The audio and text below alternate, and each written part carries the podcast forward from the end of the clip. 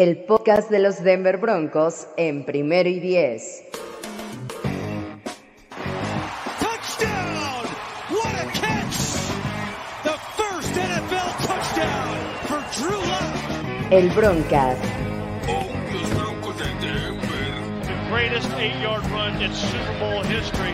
Elway. con Fernando Pacheco, Andrés Cesarte y Jorge Tinajero. Broncos have done it! They have shocked everybody, and they have won Super Bowl 32. Comenzamos. Hola, ¿qué tal amigos? Bienvenidos una vez más al Broncast, este show que habla de los Denver Broncos y la verdad es que no voy a poder mm, contener mucho la risa porque Andrés de Cesarte, esperemos que prenda su micrófono en esta ocasión, nos está pagando una, una apuesta, ¿no? ¿Qué, qué fue lo que dijiste, Andrés? Dije que si Jason Witten nos anotaba un touchdown, armábamos un taller de cocina. Bendito sea Dios, no, no, no tuvimos que armar un taller de cocina. Pero si Davonte Booker nos anotaba, tenía que traer una peluca de payaso. No quiero ni mostrar el rostro, por eso me puse mi tapabocas. Y, no, y no fue solamente una vez, fueron, fueron dos anotaciones. ¿eh? Sí, Es no, es una. una vergüenza. con guante blanco, Andrés. Y, y también nos acompaña Sofía Ramírez. ¿Cómo estás, Sofía? Pues medio frustrada y triste, pero dentro de lo que cabe bien. ¿Ustedes? Pues este, creo que las lágrimas ya se empiezan a secar un poco. Eh, desafortunadamente tuvimos otra mala actuación de los Broncos, ya vamos a hablar al respecto. Y también nos acompaña Fernando Pacheco. ¿Cómo estás, Fernando? Pues triste, pero un poco, este, un poco tranquilo, porque al final, este, no falta de compromiso, al contrario, yo, yo dije que ganaban los Raiders, entonces ese es mi consuelo, por decirlo de alguna manera. Sí, así es que este Broncas les advierte que estamos un poco eh, excedidos en esperanza, este, también en confianza, frustración. Y pues, Fernando Pacheco es lo único que le falta compromiso a este show. Así es que, pues así nos vamos a ir durante todo este Broncast. ¿Y qué les digo, muchachos? Una vez más, los Broncos comienzan eh, con récord 3-6 una temporada. Es la cuarta ocasión consecutiva que ocurre. Es muy triste y la verdad es que eh, antes de entrar de lleno con este juego, deberíamos de empezar un poco a tocar ese tema, ¿no? Ya es, eh, ha habido cambios de entrenadores en estos cuatro años, ha habido cambios de corebacks, obviamente, y muchos. Eh, pero ¿qué es lo que está pasando? Todo, todo nos está indicando que el tema no nada más está acá abajito, ¿no? Creo que ya supera este, incluso a John Elway, me imagino. ¿Cómo ven ustedes? Pues sí, o sea, sí, sí es un tema, es un tema grave, ¿no? Y, y- cada, cada escalafón de, de la organización tiene su, su responsabilidad. Eh, yo soy de los que piensa que yo, yo, no, yo no buscaré un culpable como tal, yo creo que el culpable es, es el equipo completo, ¿no? O sea, eh, digo, no, no creo que sea responsabilidad de uno, pero, pero sí, sí, nos duele mucho ver esto. Es una bolita de nieve, ¿no? ¿Quién, quién quiere comentar? Aquí yo creo que eh, im- implica, implica muchas cosas, sobre todo la falta, y, y me voy a sumar a, a este de aquí, este, la falta de compromiso, yo creo que eh, de, de todas las partes de, de- de esta organización, ¿no? Empezando primero, obviamente, desde el dueño, ¿no? Si no tienes un dueño, bueno, eh, creo que muchas de estas cosas están eh, al aire. Entonces, creo que, yo creo que ese es el problema principal de los Broncos. Sin una cabeza, sin un líder, eh, nosotros tal vez ver una cosa eh, como fanáticos, pero yo creo que las, las personas que están dentro de la organización, eh, no, no sé qué tan, qué tan, qué tan comprometidas se sienten con este equipo, ya que no hay alguien que les pueda dar una orden, ¿no? Eh, digo, tienes a Joe Ellis, pero pues tienes Joe Ellis, ¿no? Este, tienes a John Elway, pero digo, lo puedes respetar como jugador, como general manager, pero pues obviamente eh, es el jefe de, Entonces creo que, creo que va un poco por ahí, ¿no? Eh, desde la cabeza, desde, la falta de, un, un dueño, y obviamente se desata en, el campo de juego que, que si bien eh, las lesiones han influido eh, en, en mucha o en la mayoría de, los resultados de, estos, broncos, sí creo que, no están como todos en el mismo canal y es lo que, creo que lo- está afectando a este equipo de sobremanera. Yo ahí creo que justo es la falta de continuidad lo que nos está afectando, porque el hecho de cambiar coaches todo el tiempo, que el güey o él hizo quien sea decida que tenemos que cambiar los coaches cada año, ok, entonces voy al draft o voy a free agency y agarro personas para que encajen en un sistema que el siguiente año ya no va a estar. y es el problema que seguimos haciendo eso año con año. Entonces es una readaptación de los jugadores o que los jugadores que tenemos ya no caben dentro del sistema nuevo. Sí, Creo que por- también puede ir por ahí. Porque 2017 es el primer año de Vance Joseph en el que pues se queda con, con Trevor Simia, ¿no? Y Paxton Lynch. Me parece que ese año todavía tienen que recurrir a Brock Osweiler, lo regresan al equipo para jugar uno o dos, dos partidos y este, y bueno, vimos que es un desastre. En 2018 traen a Case Keenum tratando de, de, este, replicar lo que hizo con los Vikings y también no se puede conseguir. Cambian de, de head coach con, con Big Fangio el año pasado, pero también traen a Joe Flacco y el proyecto Drew Lock y que ya vimos también que no está funcionando este, hasta el momento. Y bueno, este, este 2019 dice, ok, vamos full con, con Drew Lock, pero te cambio coordinador ofensivo. Entonces también ese, ese ritmo de, de, cambios en este equipo de los Broncos, pues está mermando de alguna manera la continuidad. Y obviamente también estoy de acuerdo, o sea, la cabeza está mal y yo creo que más arriba. Eh, el tema de, de, del dueño en, en, Denver también creo que debe de, impactar de alguna manera y pues no hay pies ni cabeza. Entonces es bien complicado mm, resurgir de, de, esta situación, ¿no? Indudablemente, es bien complicado, pero a pesar de todo, yo creo que los dos, los últimos dos años han sido hasta cierto punto accidentales, ¿no? Eh, digo, eh, todos, o sea, no creo que alguien aquí y, cuántos fans de los Broncos, y quiero que, pongan su comentario, por favor, cuando le dieron el trabajo a Big Fangio, ¿cuántas personas dijeron, qué mal movimiento? Todos dijimos, oye, es, un, buen, es un buen experimento, o sea, no, no es un experimento porque fue un muy buen coordinador, este, muchos lo aplaudimos, ¿no? Pero hay grandes coordinadores que son malos head coaches, el caso de Pat Shurmur, que ya ni es tan gran con su, eh, coordinador. Y por ejemplo, el experimento de Joe Flaco específicamente era un gran proceso. En el papel era excelente. Tú sabías lo que te podía dar Flaco. Digo, también la línea ofensiva no estuvo a la altura y bueno, Flaco tampoco estuvo a la altura. Y bajo ese esquema, el plan de Drew Lock era, me parece un gran plan, ¿no? Todo se rompió y Drew sale al quito. O sea, creo que sí, sí hay en estos últimos años, años, yo creo que lo de antes sí, sí fueron muchos experimentos sin pies ni cabeza, pero creo que estos últimos dos años eh, tenían forma y, lo habíamos visto bien, se, hizo una apuesta muy fuerte por reforzar la línea ofensiva, o sea, yo, yo analizando fríamente, creo que lo, último ha sido mucho eh, parte de, de, mala suerte y de accidentes. Eso, eso es muy cierto, eso es muy cierto. Eh, por ahí estaba circulando una imagen en redes sociales de la continuidad eh, o, o, la buena racha que tienen los Broncos en los últimos cuatro años de, de que tienen el mismo récord, ¿no? Durante cuatro, cuatro este, temporadas consecutivas en, este, en esta misma semana, eh, el récord de, de, tres, de, tres, de tres ganados, ¿no?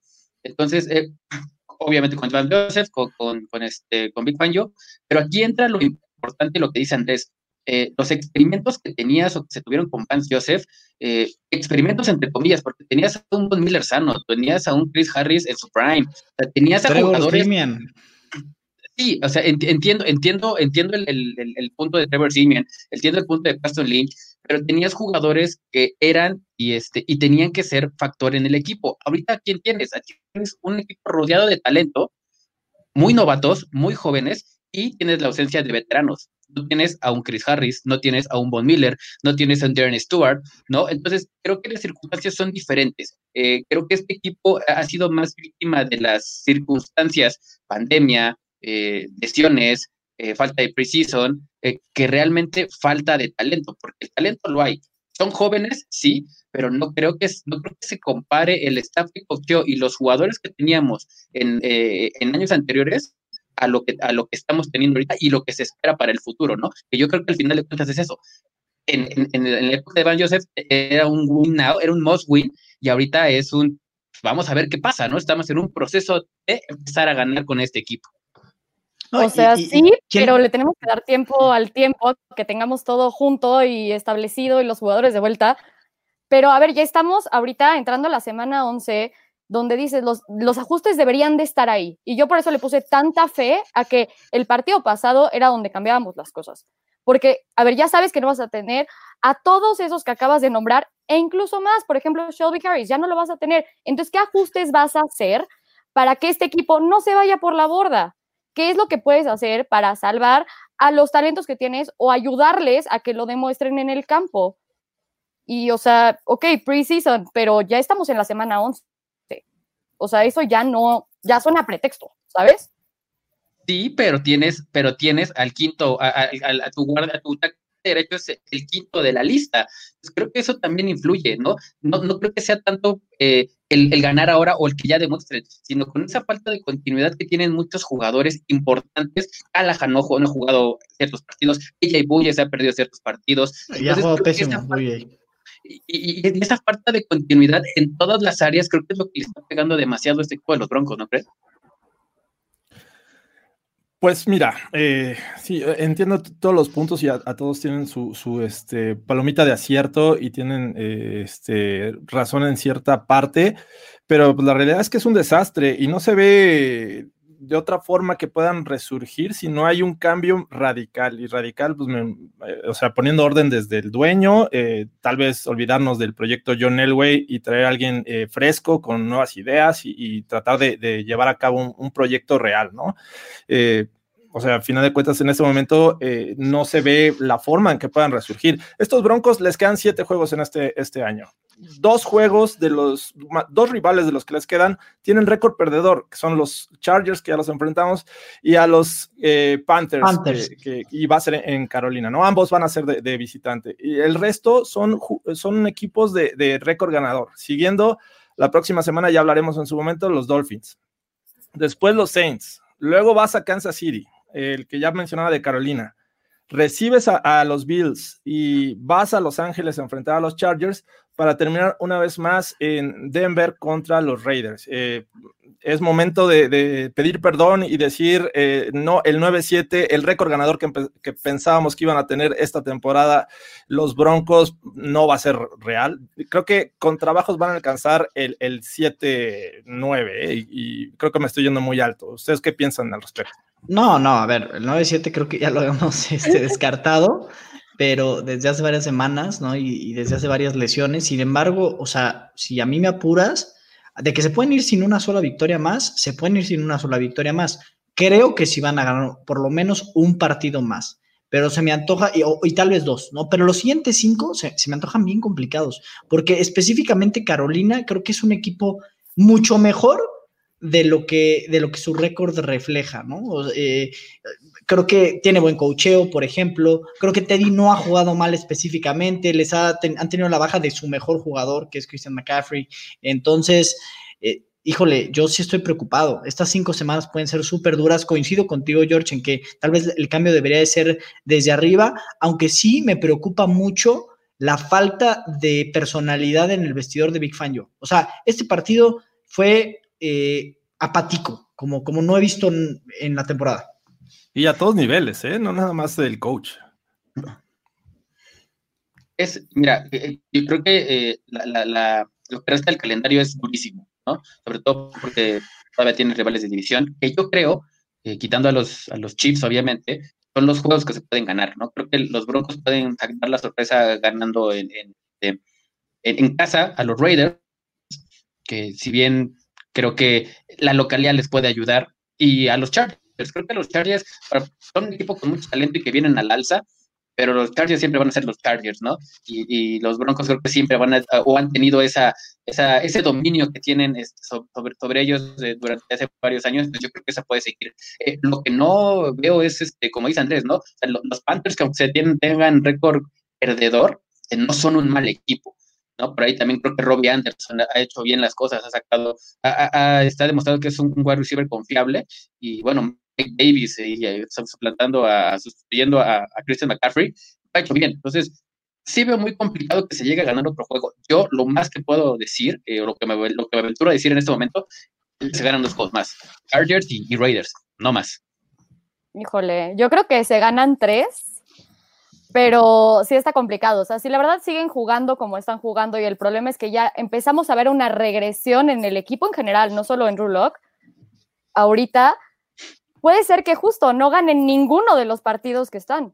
O sea, pero también puede ser que, oye, ¿sabes qué? Tuve suerte, algo sucedió, lo que sea. Yo honestamente creo que pueden ganar tres partidos, pero todo puede suceder.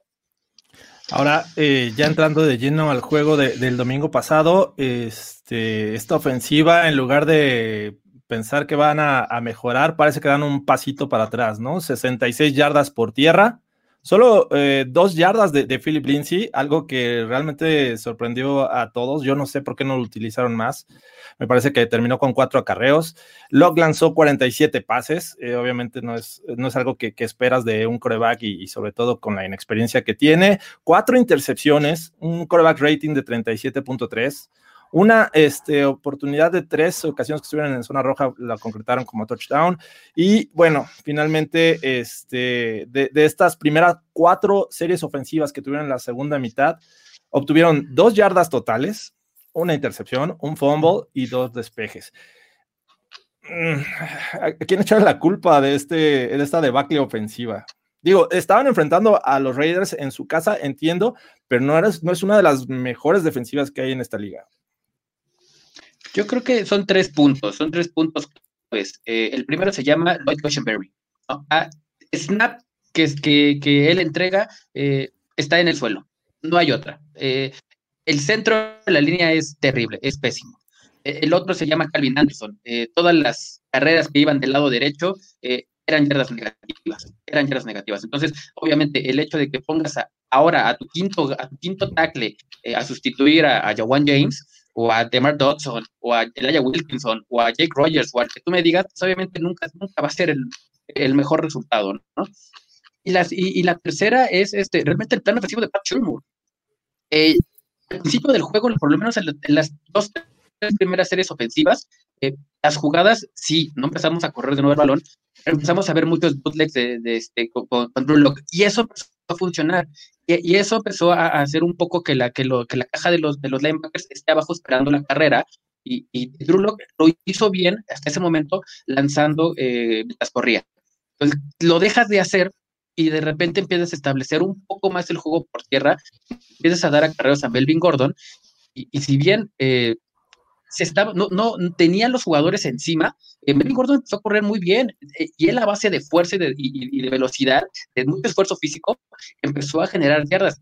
Estaba, estaba agarrando muy buen nivel, estaba agarrando muy buen ritmo, y de repente se lo cortas, y otra vez comienzas a lanzar. Entonces yo creo que esos, esos tres factores eh, fueron los que, los que realmente le pegaron a los Broncos, sin contar, obviamente, que la defensiva no salió en un gran momento, ¿eh? Los, los nueve puntos, los diez puntos del, del, este, de la primera mitad fueron un espejismo, porque Bryce Callahan fue quemado por, por Henry Rocks y Nelson Aguilar le salió lo José Andrés de Cesarte y se le cayó el balón en la zona de anotación. Pero si no, ellos hubieran sido por lo menos otros 14 puntos en contra de los Broncos. Entonces, en general, la actuación de los Broncos fue pésima.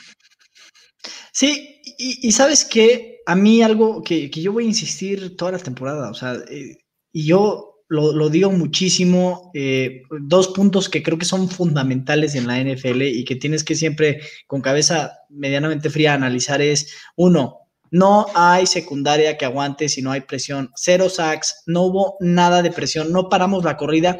Eh, creo que ahí se vio sobrecoachado o, o, quién, quién, ganó el duelo de coaches. Lo ganó John Gruden, que a su, muy a su estilo, que le encanta este, estos, estos juegos de, de, hace 30 años, ¿no? Corriendo el balón como si no hubiera mañana, nos corrió el balón como quiso, como se le dio la gana, y los Broncos no pusieron el balón tal vez en manos de Derek Carr, ¿no? Yo me hubiera enfocado muchísimo en parar la corrida y buscar que Carr nos ganara el partido, y lo dijimos eh, la semana pasada.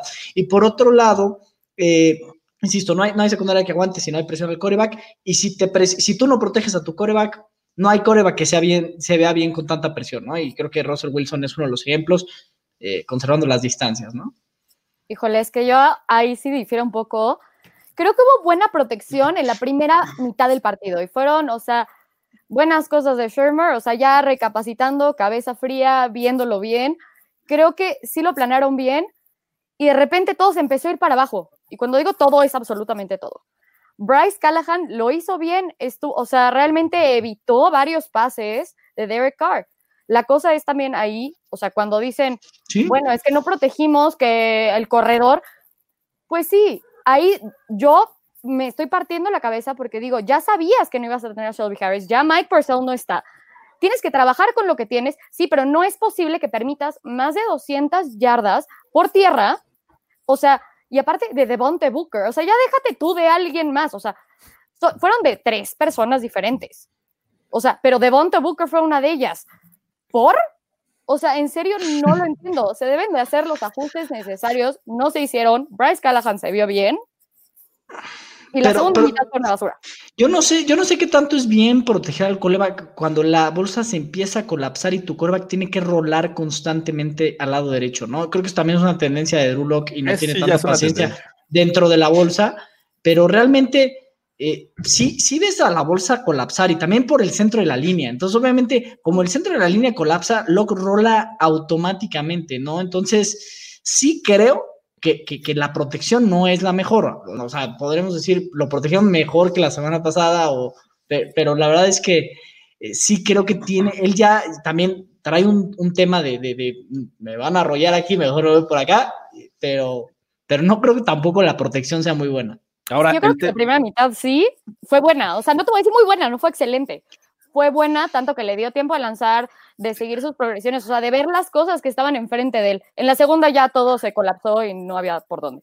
Ahora, Drew Lock se menciona que este, mucho tiempo jugó lesionado, tocado. Este, digo, ya había lanzado intercepciones y todo lo que quieras, pero eh, ¿por qué mantenerlo en el terreno de juego cuando estamos viendo que no está al 100%, ¿no? O sea, ¿qué, qué, qué le vino en la cabeza a Big Fangio de decir, ok, vamos a seguir contigo porque yo quiero probarte y quiero ver cómo eres en, en situaciones adversas? eh, ya era un juego, eh, me refiero ya en el tercer cuarto, en el que ya se veía el equipo tronado y anímicamente. La verdad es que no sé si ustedes lo notaron, pero estaba la defensiva ya así como que desgastada y creo que pasa también por un tema mental. Eh, ¿Por qué mantener a, Drew Lock en el terreno de juego si está lesionado? Yo te voy a decir por qué, porque tenemos un coach de pacotilla, o sea, de, paquet, de pacotilla. Realmente no tiene ningún sentido. A menos de que sea un, un de cierta jerarquía y te pida mantenerse en el campo o algo por el estilo, no, no vería ningún sentido, porque primero, un quarterback que ya está a ese nivel de presión, con ese nivel de inexperiencia, si se sobrepresiona y comete más errores, y cometer más errores nunca te va a servir. O sea, nunca te va a servir. Ya cometiste los errores, pum, vámonos, gracias, vamos a ver tape, vamos a, mejorar, vamos a darle vuelta a la hoja. Está lesionado, no hay necesidad de que te lo saquen ocho semanas porque, o, que te lo saquen más tiempo. Sácalo del campo, mete a ver Ripien y obviamente deja claro si quieres en la conferencia de prensa que no es un tema de, de performance, sino que ya el partido está perdido y está lesionado, lo que sea. Y lo hemos visto con otros corebacks. O sea, a Matthew Stafford lo han sacado al mitad del partido con partidos horribles, ¿no? Este, a quien tú me digas, a corebacks consolidados. Dices, ¿para qué lo arriesgo? Está jugando un mal partido, no es su día, ya el partido está definido, lo saco y vámonos la siguiente semana. No tiene ningún sentido, ningún sentido.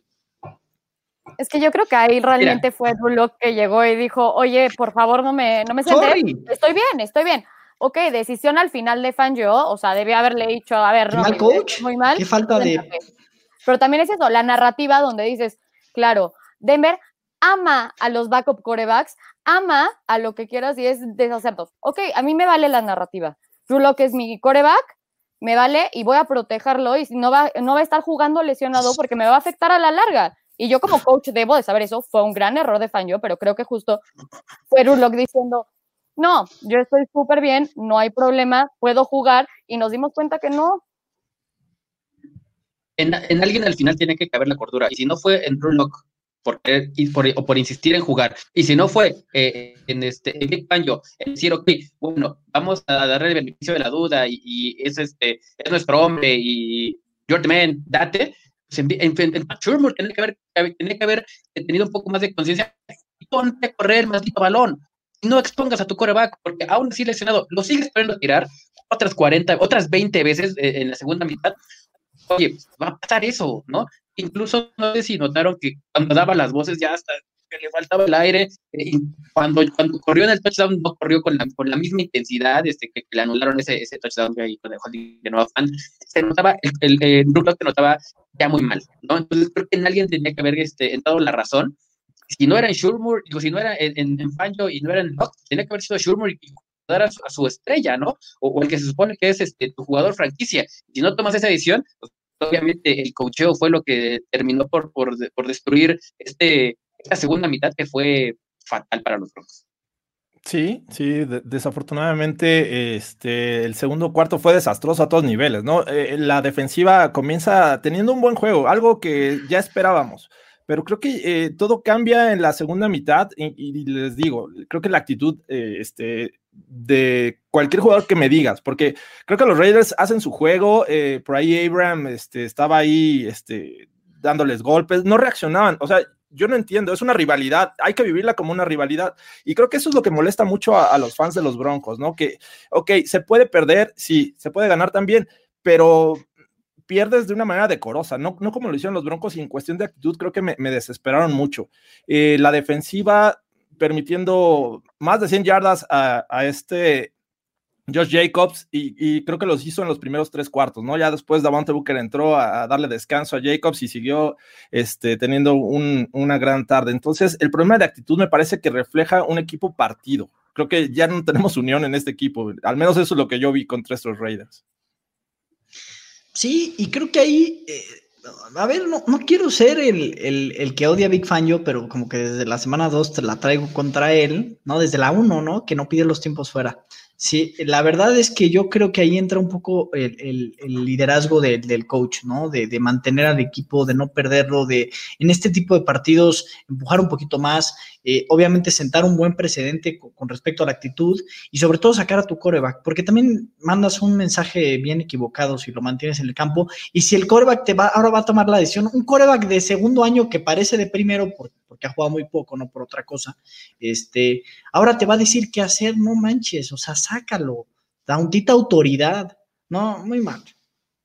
Pues sí, pero eso lo hemos visto antes con Fangio, o sea, la semana pasada cuando dijo, ay, sí, voy a confiar en el coordinador de Special Teams, está bien, pero al final de cuentas, si tú estás viendo otra cosa diferente en el campo y tú crees que esto va a funcionar más, perdón, yo estoy por encima de ti. No me importa si es el coreback, si eres el coordinador, si eres lo que sea, no lo estamos viendo. Y ahí, o sea, siento que hay varias cosas. No solo es el dejar correr y que el equipo esté, ya al final, o sea, estaban cansados de estar todo el tiempo en el campo. La defensiva está todo el tiempo en el campo porque Drew Locke parecía que no podía sostener el balón bien, o sea, o lanzarlo bien o hacer algo con él.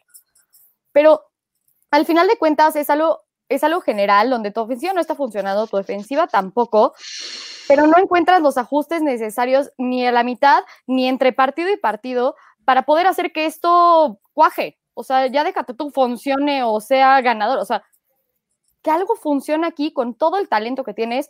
En serio, me estoy partiendo la cabeza y no lo entiendo. O sea, no lo entiendo. Aquí, aquí también la falta de, eh, de congruencia, ¿no? Una semana antes dice Pat Turmur que está consciente que necesita correr más el balón y a la otra semana pones a, lanzar 49 veces, ¿no? Entonces, realmente creo, creo que eso es, eso es importante.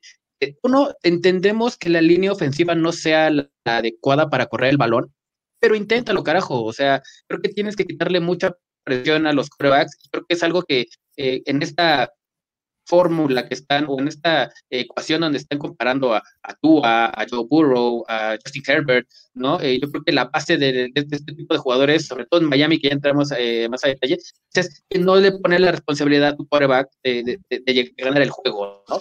Entonces, dale eso a Dullo, dale, dale la oportunidad de que saque eh, el talento cuando lo tengan que sacar pero no lo estés exprimiendo durante tres juegos, porque en tres partidos ha lanzado más de 160 veces el balón. Entonces, pues creo que no es lógico que un coreback novato se dedique a lanzar el balón todo el partido.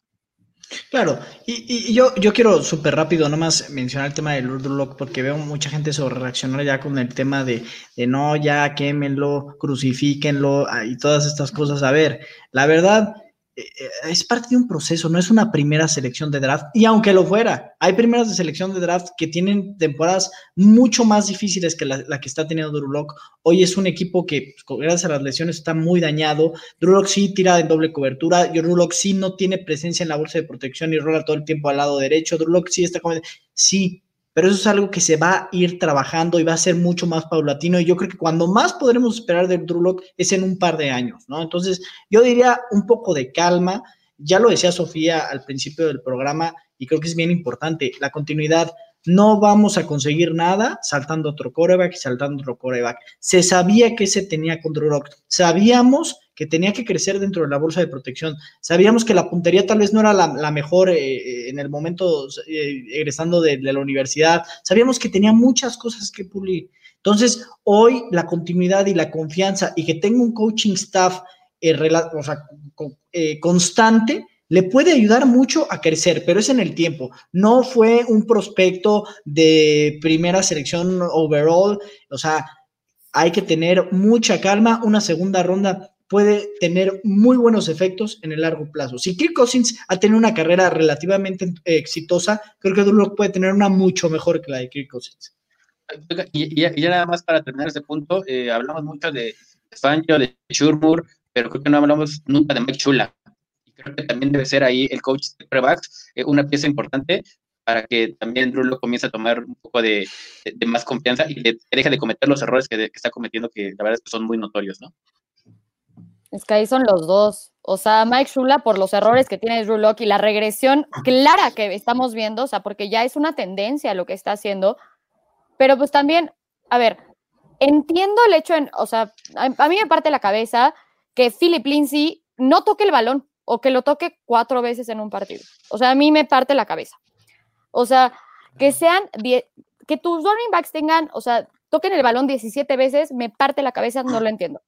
Pero a ver, o sea, trato de regresar al partido y ver, ok, ¿sabes qué? Las defensivas de todos los demás equipos ya lo vieron. Si estás justo evitando que corran el balón y forzas a Drew a lanzar, puedes tener una intercepción, lo va a hacer mal, va a ser incomplete, van a hacer un punt, ya lo saben, van a forzarte a hacer ese tipo de cosas y más cuando ven que justo la protección no es buena. Ok, ¿qué ajustes vas a hacer para que esto no siga sucediendo? O sea, eso es lo que yo no me explico. Y es que el tema, eh, si quieres llevar a un coreback que no tiene pues, las cualidades de ser de impacto inmediato o, que tienes que formarlo, que, que necesita un proceso, pues por favor, rodealo de, un buen ataque terrestre. Creo que es la, mejor forma de tener un coreback que lance poco y, y que vaya tomando confianza relativamente con el tiempo. No lo pones a lanzar 47 veces pues, para que te lance cuatro intercepciones. Entonces, e, es bien complicado también, eh, digo, entiendo los errores del lock, pero también me pongo del lado de, de, que, o sea, ¿para qué lo pones a lanzar tanto si sabes que tiene ahorita muchos errores? O sea, velo puliendo, vele, ponle pases que domine, que lance bien, otros quítaselos ahorita, hazlos a un lado, a lo mejor va a ser más, más este, predecible, pero vas a sacarle el mejor provecho con lo que está, con lo que sabe hacer en este momento. Pero si no le das un ataque terrestre, no, no lo uh, este, arropas desde ese lado, pues toda la presión se lo estás poniendo en los hombros. Ahora, agrégale que pues, la presión de que desde 2016 están buscando coreback y cada vez hay menos paciencia en todo el entorno de los Denver Broncos, ¿no? Tanto este, afición eh, local, afición por todos lados, staff de cocheo, general manager, por todos lados hay presión en encontrar al siguiente coreback. Y esa presión pues se la estamos acumulando al siguiente en turno, en este caso Drew Locke. Así es que eh, e, es muy complicado. Entiendo y la desesperación de verdad, pero y también no es fácil tener paciencia, ¿no? Por todo esto que les estoy platicando. Así es que, eh, bueno, parece que va a ser un, largo este, fin de, de temporada estos siete juegos que les faltan y algunos a lo mejor sin lock, este, pues van a ser bien complicados. Así es que pues hay, que prepararnos, amigos, todos los que están ahí este, eh, apoyando al equipo y otros que dicen, no, ya, ya estoy bien desesperado, ya no quiero ver nada. Este, ¿Qué les digo? ¿Con, qué palabras los convenzo para seguir viendo los Broncos? Amor puro. Amor al amor, exactamente. Puro amor a este, a este equipo que, si bien o mal, ahí vamos a seguir, ¿no? Ahí vamos a seguir. Pues sí, pues sí, ni hablar. ¿Y algo que quisieran rescatar de este juego? No, yo no. El estadio es una belleza. El estadio es una belleza. Y me sorprendió. Ah, yo creo que la primera mitad sí creo que el pasto es natural, ¿no? Porque Drew tiene todo el jersey manchado de todos los sacks que le hicieron. Por el, el, pasto es natural. natural, ¿verdad? De hecho, este sale, tienen la, la, la posibilidad de, de, sacar el terreno de juego, este, y bueno, darle mantenimiento y todo eso. Si hay este, conciertos y todo, pues no se maltrata. Lo están este, manteniendo desde afuera. Es más o menos creo que como el de Arizona. Es una que, tiene la posibilidad de, de salir, de sacar el, el terreno de juego. Así es que está, está muy padre, la verdad, el estadio, muy bonito. Este, lástima que, que los Broncos ahí fueron a hacer el, el ridículo esta ocasión. Y, y yo, yo sí rescataría que, que Bryce Callahan sigue siendo el hombre importante. O sea, en la defensiva, quítate Simmons, quítate Bradley Chop, que me está decepcionando mucho. No, ni una captura esta ocasión. No, no, este, le llegaron siquiera a Derek Carr. Y digo, tampoco tuvo la necesidad de lanzar tanto. Pero creo que Bryce Callahan, eh, eh, a pesar de esa este, mala cobertura que le hizo a Darren Waller en una ocasión, que se lo comieron, creo que sigue siendo el hombre importante de la defensiva y pues, me parece que está creciendo KJ Hamler poco a poco. Es, es un jugador que creo que me está sorprendiendo mucho. Y también creo que puedo rescatar a Jerry Judy. O sea, hablando, o sea, yo también rescato a, Hamler y a Callahan, a mí me parecieron muy, muy buenos. También en la parte defensiva, rescato a Alexander Johnson. Creo que justo, si no hubiera sido por él, y chance uno que otras jugadas de Jesse Jewell o, de, Drummond Jones, hubieran sido 350 yardas por tierra. O sea, y no 200. Entonces, sí hay que darle su crédito, o sea, las personas que lo deben. Y Jerry Judy está abierto, tiene buenas recepciones, lo ha hecho muy bien. La cosa es la ejecución de la ofensiva en general.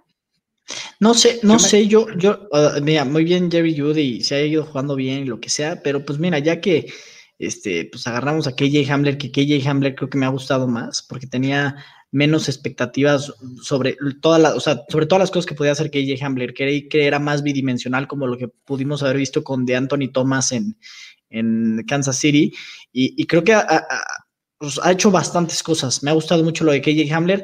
Se me ha- ahorita me pongo a soñar y digo, pues, ¿qué tal que hubiéramos bajado en el draft? En el puesto 15 y hubiéramos agarrado a César Ruiz. O sea, no sé, híjole, o sea, como que me hubiera gustado, la verdad, ¿eh? Sí cambiaba Judy por César. Ruiz. Yo, yo fíjate que nada más por mencionar a un nombre, eh, John Williams en la línea defensiva. Creo que eh, es de los pocos eh, linieros que en cada jugada intenta estar en la parte, eh, en el backfield. Y creo que hizo dos, tres tacleadas por ahí junto con, con Jones. Eh, me quedo con, con Williams, que le vi dos, tres eh, tacleadas muy interesantes y sobre todo que es, juega con intensidad y siempre está tratando de cubrir una grita. Aunque tenga a veces la doble cobertura, eh, yo le vi dos, dos, tres jugadas muy interesantes de John Williams. Bueno, pues este, con esto cerramos el tema de, de la semana 10, eh, la derrota 37, ¿qué? ¿12? Ya, ya ni me acuerdo, 37-12. Me gustó la sonrisa de Dayshon Hamilton. O sea, estamos rescatando cada cosa. Qué cosa, Fernando, por amor de Dios. Tuvo dos jugadas muy interesantes, ni siquiera muy buenas, muy Ay, bueno. interesantes. No, son, son jugadores, son jugadores- de los que no mencionan y estuvieron, Estoy estuvieron en la rotación, preocupadísimo. estuvieron en, el, estuvieron en la rotación todo el partido. De verdad, estuvieron en todo el partido. Entonces, Vamos a darle un, un este, repaso rápido. La, lesión de, de esta ocasión, eh, no nos podemos ir sin lesiones semana a semana. Ahora le toca de nuevo a Drew Lock, que, que parece que el tema es de las costillas y la parte lateral de- del estómago, bueno, del abdomen, eh, que es los oblicuos, le llaman. Si es que está día a día, eh, está en duda para la siguiente semana. eh, son buenas noticias, malas noticias. ¿Cómo las ven ustedes con esta situación de Drew Lock? Buenas y malas. O sea, bueno, porque creo que les serviría, uno, estar mejor para que esté sano, no hay que forzarlo, justo hay que sentarlo cuando está mal. Y otro, para tener el tiempo de reflexionar sobre lo que ha hecho, ver las cosas por lo que son y tratar de pues, reposicionarse dentro del equipo como el coreback número uno y lo que debe de ser. Pero ahí lo que me da miedo es que Rippen llegue y gane o que se vea bien y que todo Denver, o sea, bueno, todos los fans de Denver digan, quiero a Rippen, porque claro que aman a todos los backups. Ento- No, mira. O sea, no. No, no, no, espérate, Sofía, te, te está dando algo, por favor, tranquila. Sí. O sea, Boise is not a state, primero que nada. Y Ripien es un coreback con drafted, o sea, eh, Ripien tiene futuro para ser un buen backup, tal vez, pero no creo que en ningún momento vayan a voltearlo a ver como, como un coreback titular, ¿no? O sea, ¿Sabes cuántas veces he visto en Twitter? Por favor, quiten a Drew por y eso, pongan pero que pongan lo que quieran en Twitter. Yo también O he sea, visto ya. cosas de Kirk No, no, Cousins no, y no, de que tú me digas, y no los van a sentar. No, nunca. Ojalá. No, no, no. Por Ripien, creo que no. Creo que no, es la, la, opción. Así es que, bueno, eso pasa con las lesiones. Eh, en cuestión de noticias, eh, muchos lo celebraron. Eh, cortaron a Devonta Harris, este, este cornerback que hizo el ridículo prácticamente en Atlanta.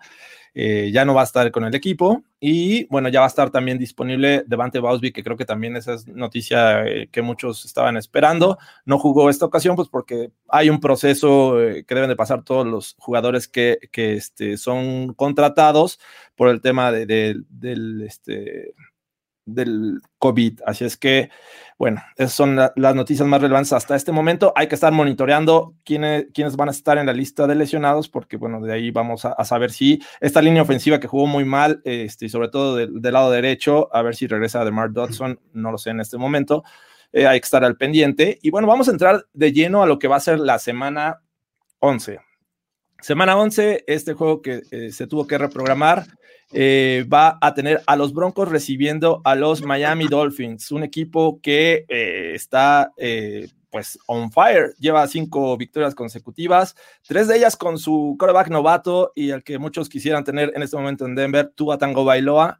y además que tienen una defensiva que también está soportando a esta ofensiva y no se diga los equipos especiales. ¿Cómo ven? La defensiva de los Dolphins eh, es mucho mejor que la de los Raiders, ¿estamos de acuerdo?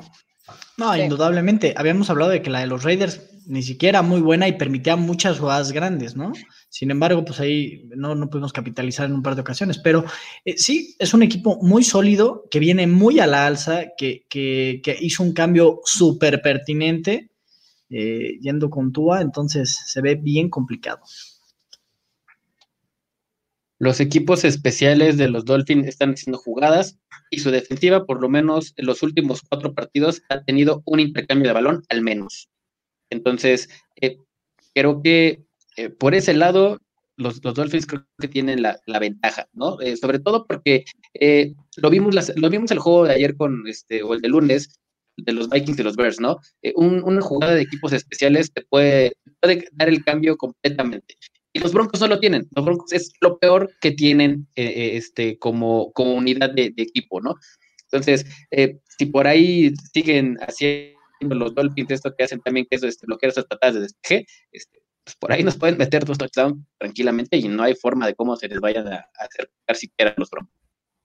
En mi mente ya están dados por hecho un touchdown de equipos especiales y uno de la defensiva. O sea, ya, o sea, no lo veo de otra.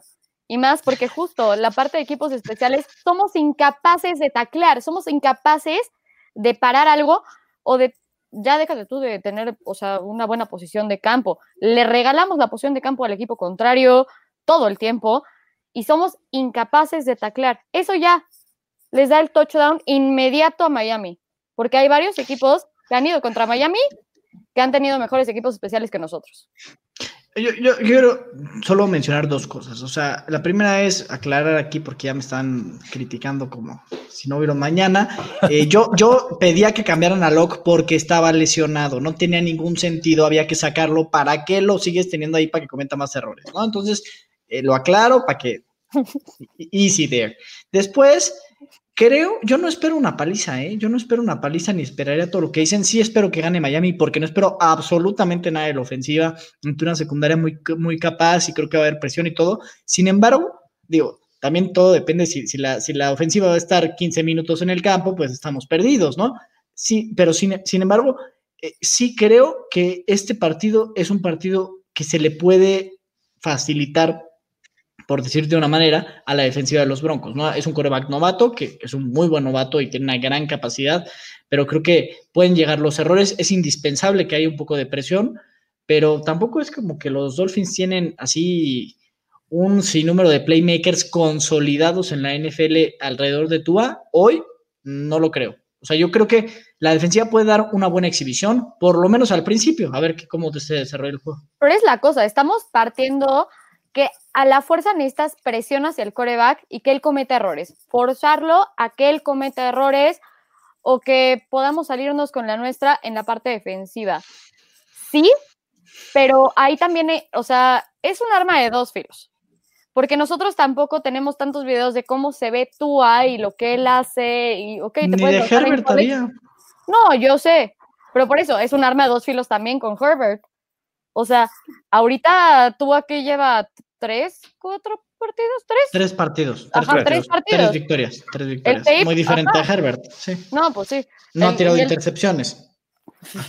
Bueno, Porque no, sea, tiene, tienes porque no tira el balón. menos que analizar. Tua, tu valor- Tua- Tua le ha lanzado el balón en tres juegos 79 veces. Entonces, eso te quiere, eso, eso, eso te da a entender de que efectivamente lo que dice Andrés es muy cierto. La ofensiva de los Dolphins no es algo que, que dé miedo. Pero si tu defensiva y tus equipos especiales te ponen en la zona para que solamente Tua te tire un pase de dos yardas, pues estamos perdidos. Y ese No, ha sido. ¿no? O sea, si ha ahí sido, tú efectivamente. una, en una posición a Tua, justo como lo han hecho con Rulock, tú pones en una posición para que el coreback juegue a ser coreback y tenga que lanzar el balón y que le metas presión y que se tenga que salir del pocket y que haga los, las jugadas, puede ser que no salga.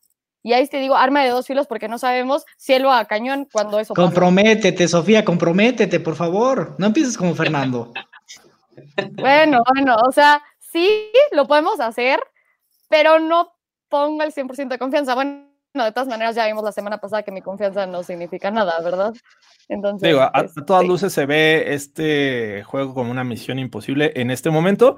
La- las condiciones que yo vería a favor de estos Broncos es que corrijan el tema de actitud. No lo sé si lo vayan a lograr porque creo que lo que vimos contra los Raiders, si lo replican con los Dolphins, van a salir perdidos, ¿no? Eh, enfrentan una defensiva que sabe este, provocar los errores, sabe eh, recuperar el balón y sabe generar puntos también, ¿no? Ya lo vimos contra los Rams, como, como lo hicieron.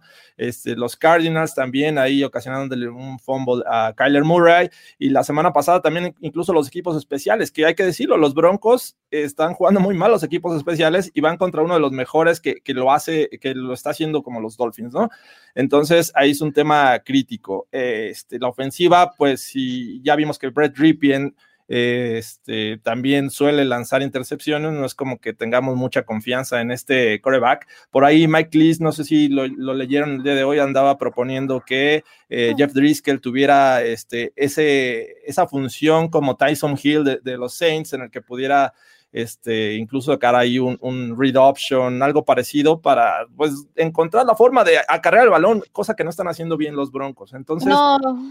Se, ve bien complicado. Ahora la defensiva, pues tiene una oportunidad, hay que decirlo, era, es la mejor unidad que tiene este equipo. Eh, si son, este, si logran causar cierta confusión a Tua, que hay que decir también, no lo ocupan mucho, dos juegos este, no ha rebasado las 200 yardas, pues podría tener cierta esperanza, pero creo que eh, va, va, a ser lo mismo, van a, van a estar mucho tiempo en el terreno de juego y esto va a causar este, pues, muchos problemas para estos broncos.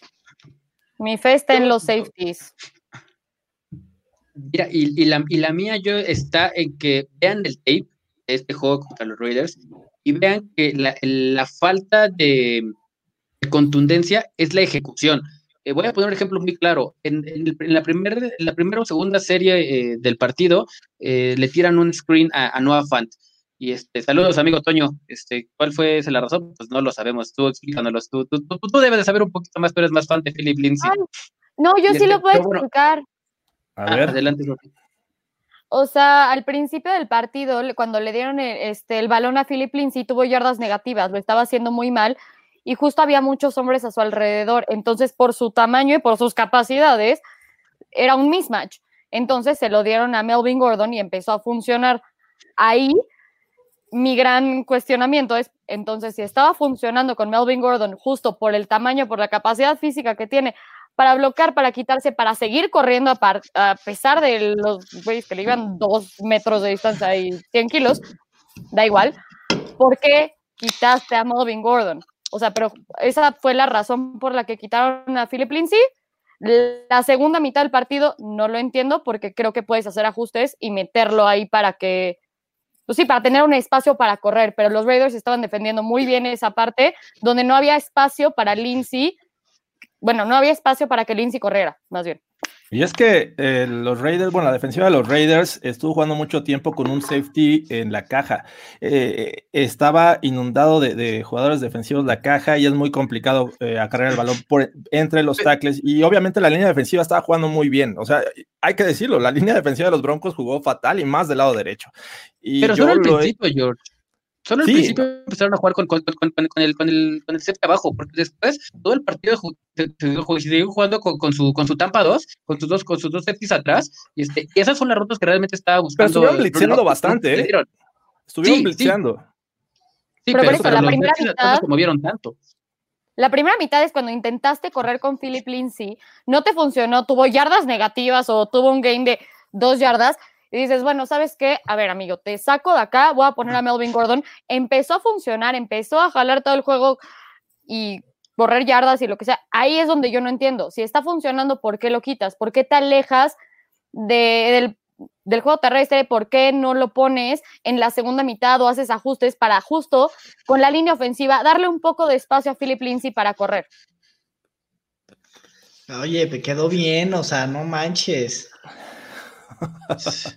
Comprométete, Andrés, por favor. Hay que reventarla, hay que reventarla, si no, luego la panza no manches. O sea, Dice ya... Luis que, que, no puede creer que siendo un Raider le tenga más confianza a, a, los Broncos que nosotros. La defensa del Raiders por tierra está muy underrated. Pues mira, este, ¿qué te digo? Lo, lo que ocurrió este, lo que ocurrió esta, esta, semana no nos da muchas esperanzas. Dice que qué pasó con Bortles. Andrés Camilla, eh, lo contrataron para el practice squad, es lo último que supe. Este, obviamente estuvo en el sideline eh, antes de que regresara Drew Locke, pero ahorita creo que está en, en el, en el sideline, digo, en el practice squad. No, la verdad es que tampoco hay muchas esperanzas con Blake Bortles. ¿Quién tiene confianza en Blake Bortles en este momento? Yo, yo prefiero a Blake Bortles que a Brett Ripien, ¿eh? Yo.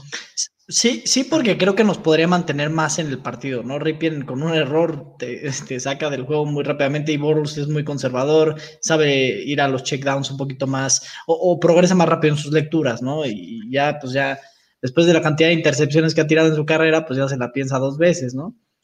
Y yo, creo, que, yo creo que sería en este momento eh, un buen mentor para, para Drew Locke en el, en el sentido de que sea un game manager, y es lo que, lo que mejor sabe hacer Blake Bortles, ser un game manager y ahorita eh, Drew Locke tiene esa chispa como de ser este playmaker, de sacar las jugadas que eh, rolas y lanza lo tipo Kyler Murray, este, pues no, creo que, creo que Drew Locke tiene que ser ahorita un poquito más, más cautivo con el balón y, este, y, repartirlo de una manera más equilibrada y más inteligente. Y creo que Blake Bortles podría ser ese mentor para Drew Locke.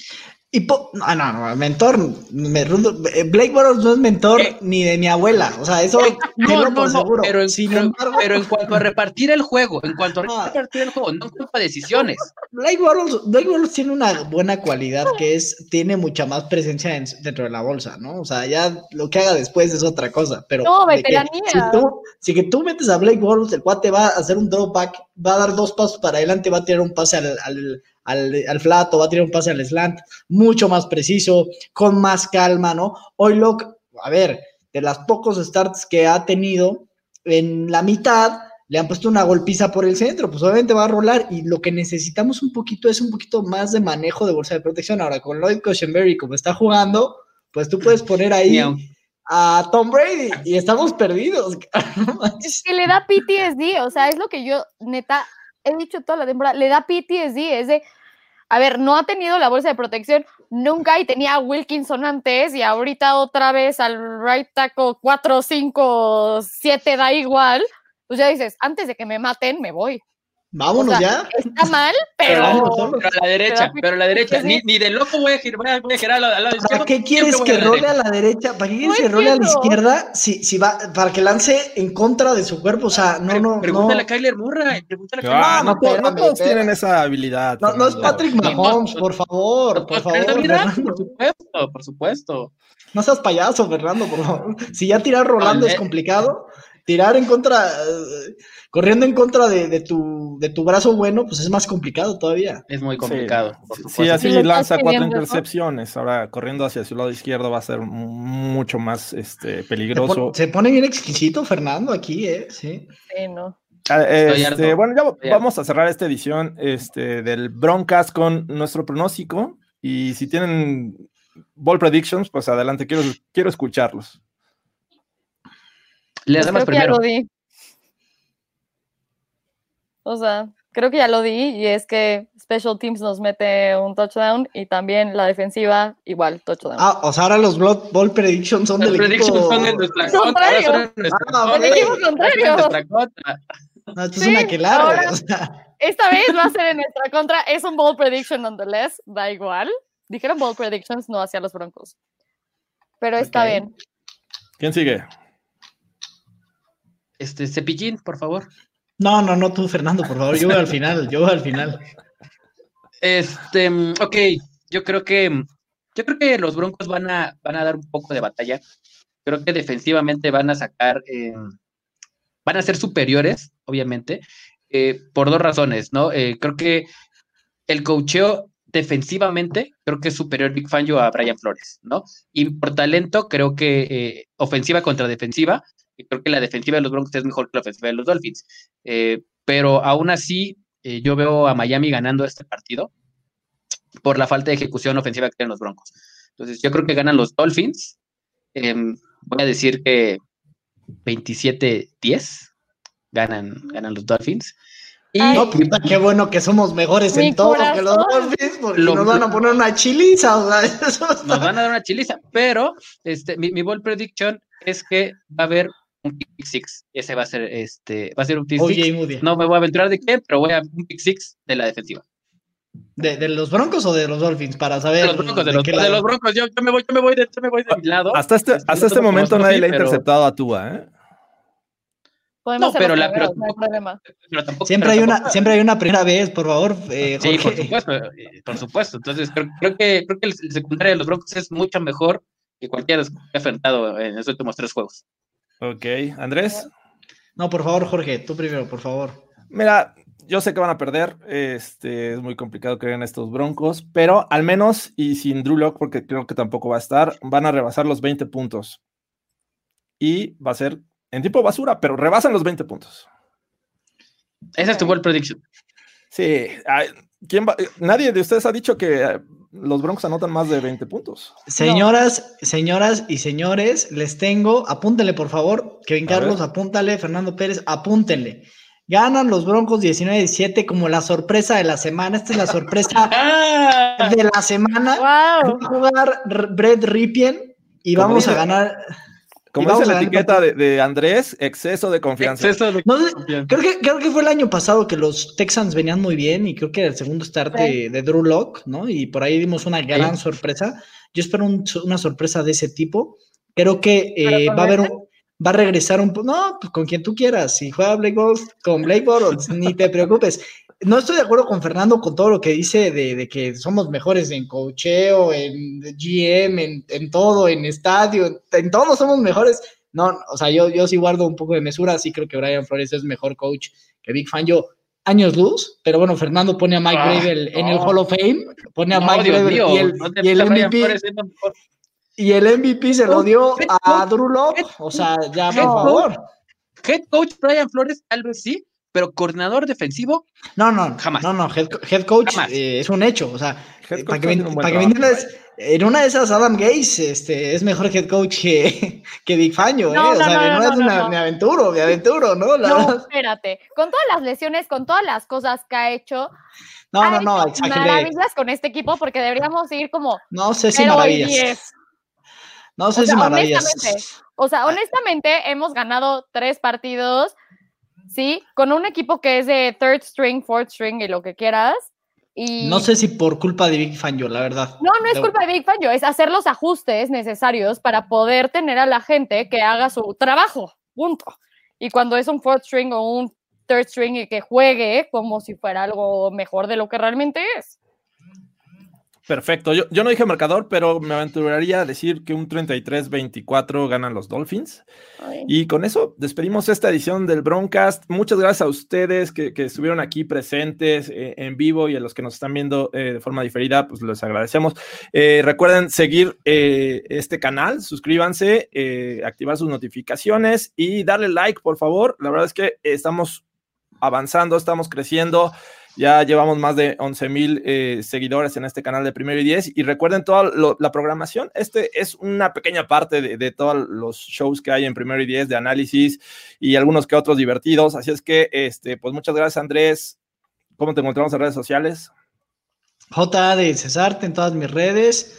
Eh, venga, venga, buenas vibras para el domingo, toda la fe. Eso necesito, por favor. Es el hombre con más fe en esta edición del Broncas. Este, Sofía, muchas gracias. ¿Cómo te encontramos? Eh, Sofi RMZ8. Perfecto, muchas gracias. Y Fernando Pacheco con su este, triste internet. ¿Cómo te encontramos en redes sociales? Gracias. No sé por qué dicen del internet si yo ya lo revisé dos veces y está bien. No sé qué va a pasar. Sí, pero bueno. traías, un delay por ahí. Sí, no sé qué pasa. cosas. Pues es que no puedo, no puedo. Me, llama. Este, Fer Pacheco 42 en Twitter. Perfecto, yo soy Jorge Tinajero, eh, arroba Jorge Tinajero e en Twitter y, e Instagram. Así es que, pues muchas gracias. Esto fue el Broncast y ojalá ocurra lo que diga Andrés, por favor. Nos vemos. Gracias. Besos extremadamente babeados para todos. Bye. Adiós, amigos. Húmedos.